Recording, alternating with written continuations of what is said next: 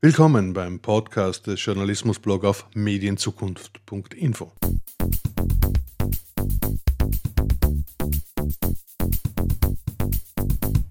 Today I'm talking to Jim Metzner, who is a long-time expert in telling stories with sound. His hallmark is the distinctive use of ambient sound.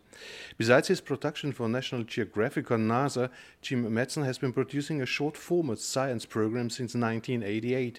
In more than 6,000 episodes, he acoustically deals with environmental issues all over the world.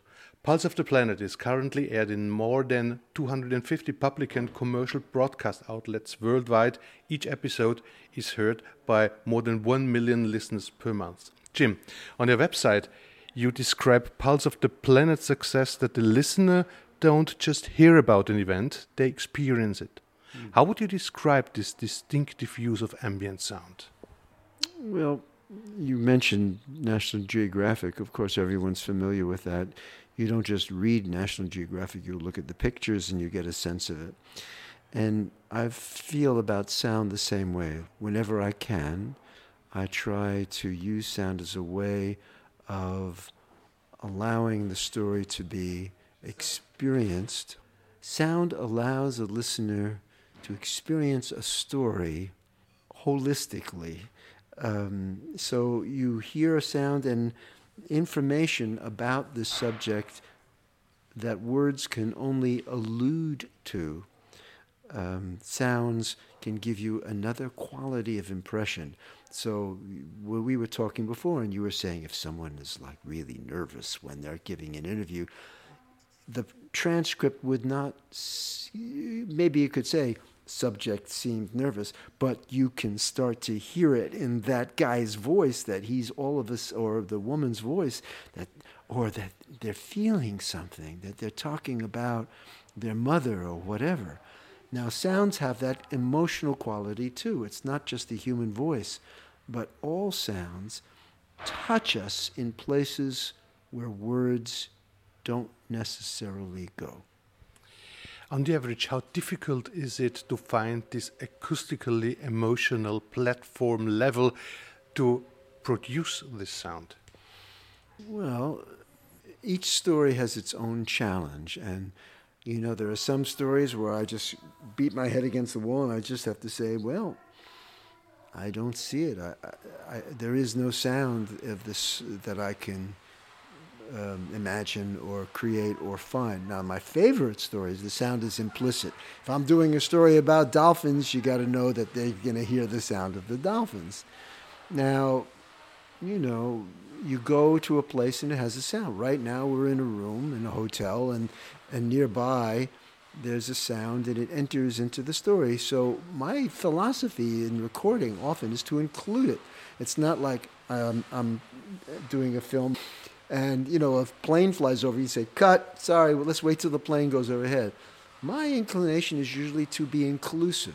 So if I'm recording something for me, I'll include the sound, I'll welcome the sound of the vacuum cleaner or the person going by or the tourist or whatever, and say that, you know, here's a whole moment of life that is not just about the bells, it's not just about the glockenspiel, it's not it's about people are part of this equation. And by putting that kind of a context in a moment, the listener then says, "Oh, okay. It's okay that that vacuum cleaner was just going on because we included it. We didn't deny it." Now, that's more of a documentarian approach. If it's a story, and that was what your question was more about, it's a little harder. So if I'm recording about, um, if I'm finding a story about uh, a place and I can go there and there's a scientist who's active in some way, you got to know that I'm going to be recording the sound of his or her activity, or I'm trying to get into their head and find out what they're thinking while they're doing it. So I'm trying to find as much as possible a sound component. And sometimes that's a surprise. Like I was doing a story once about a winery. And you wouldn't think of a winery necessarily as being a sonorous thing. But there was one guy called the Riddler, and he would turn the wine bottles I don't know what the word in German would be, but um, as he turned the bottles, there's a whole rack of wine, and he would turn them. It had a rhythm. And so I recorded the sound of him turning the bottles in a very rhythmic way. And all of a sudden, the story came alive. It had this sonic component that was surprising. Make sense? Makes sense, but it uh, brings me to the question how much of the stories is planned and how much is intuitive? Well, that's a good question. Sometimes it's planned and sometimes it's intuitive. Like, I'll, gi- I'll give you an example of a planned one. How many times have you gone to a baseball game where somebody has stuck a microphone in somebody's play? You know, they just hit a home run and said, you know, tell you know, hey, pretty good game, huh? And the guy says, yeah, baseball's been very good to me, and that was, you know, it was a really good game. We've heard it a thousand times. I thought, who needs that? So I had the idea to do a program about baseball, that great American sport, focusing on the calls of the umpires, the guys who are the referees. And they don't just say strike, they like get into it. One of the guys said it's like an opera. And he goes, strike! It's like a whole big deal. So we did a whole program. I had the idea to do a program on guys who are umpires and how they use their voices. So it really became this sonorously interesting thing, but that was planned. But how they did it was a total surprise because we had a good idea and they made it better. Sometimes you show up and something happens that's just like totally blows your mind. You completely unexpected and and then you're off to the races because you heard this amazing thing and you focus on that. Do you sometimes miss the pictures? Well, because our programs are heard in the context of the internet now, we would have a place for pictures, whereas before the pictures were always in your head, and they still are. The heart of what I do, even in podcasting, the uh, the pictures are still there. You close your eyes, and now, especially in a podcast, people are listening like you. You're listening with earphones on.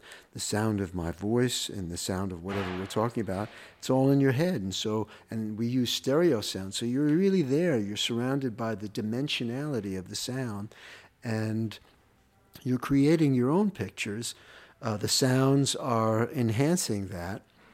So the picture is there as a reaffirmation, and you could draw attention to it and say, well, now if you really want to see what this this this glockenspiel or whatever looked like with this bird, you know, you can make a picture. But the sound in itself tells you things that the picture can't. Let me change a little bit the topic. You're named an audio storyteller. Storytelling needs to grab the attention of audience, hold this attention throughout the story, and in the end has to reward the peoples by giving them information. Uh, they feel entertained, uh, satisfied anyway. How can we achieve this in storytelling with sound? Yeah, that's another good question. You're talking my language. It's good. All right, so you're in radio. You got a guy listening. You got somebody who's listening, uh, and they're in their car, and the last thing they want to hear is a story about dolphins. I mean, dolphins? What are you kidding me? They want to, they want the news, they want the weather, they want the sports. So you got maybe five seconds to hook, a, hook them. And part of the craft is how do you do that? Do you play this weird sound and say, well, that's the sound of something that's like a all right, here's a, sound, a program I did about koalas. It's a prehistoric sound. It's a sound that's like it's old. It's like from it's been around for millennia, and and you play a little bit of the sound, and it's unworldly. You know, we have this vision of koalas being these cute little things. Well, they're not, man. Koalas like have this really deep throated voice. It's like a sound from another planet. You play that, and you say, "What the heck is that?" So you've hooked them with the sound, and you've said it's this prehistoric thing, and you may, and you probably got them. So it, the craft of writing short format is to make sure you get that hook out front. Maybe it's a compelling question. A question is always good, and you have a compelling sound, and you're there. Yeah, I want to know more. Audio should also be an essential part of multimedia storytelling in deliberating that each part of a multimedia story should be told in the most suitable medium when to choose audio. What is your suggestion? Hmm. First of all, let me come back to something I wanted to say earlier. It relates to this question too. If I'm telling a story, when do I use a sound in my story and why. I'll use a sound, of course, to illustrate it, but I'll also use sound to give the listener a moment of respite where he or she is not being talked to. They've been given an idea, and now we can listen to it and digest some of the words. We don't have to think so hard at that moment. We can allow the sound to work its magic and do its thing. So I'm still being informed, but in another way. And then I come back. So the best programs have these moments of pauses where the sound comes up in the mix. So the craft is to produce the best programs I produce have this mixture of story and sound. It's like reading the text, coming to a picture, oh yeah, and then going back to the text. So there's a rhythm.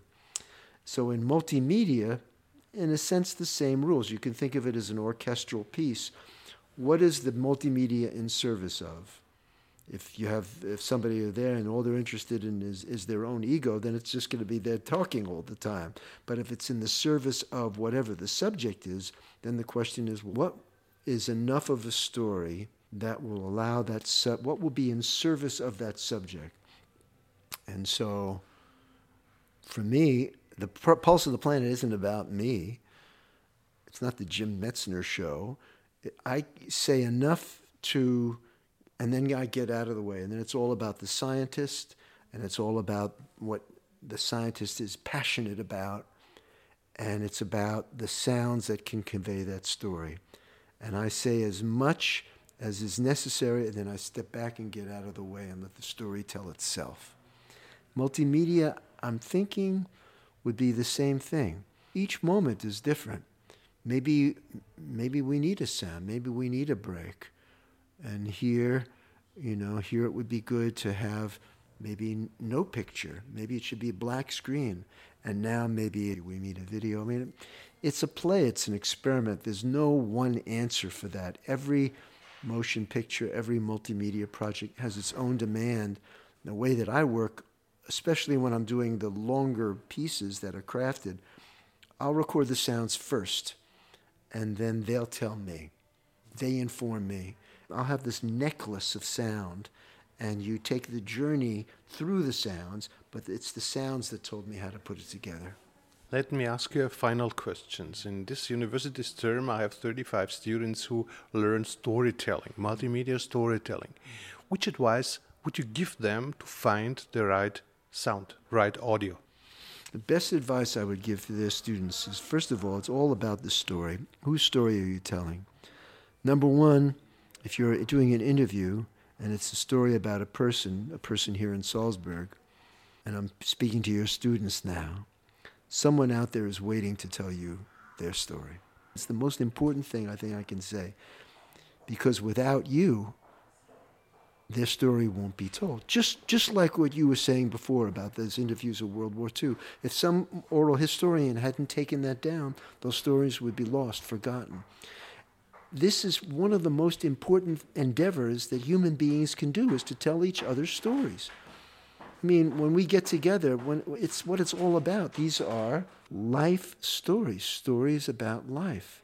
And so the fact that you, a student who is listening to this now, has the opportunity to tell someone else's story is a great gift and to share that. How many people get a chance in life to do that? It's an extraordinary, it's a big responsibility, uh, but what a wonderful thing to be able to do.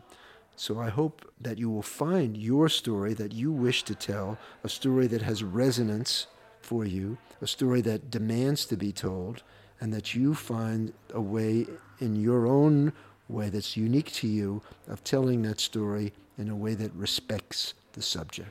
Thank you very much, Jim Metzner.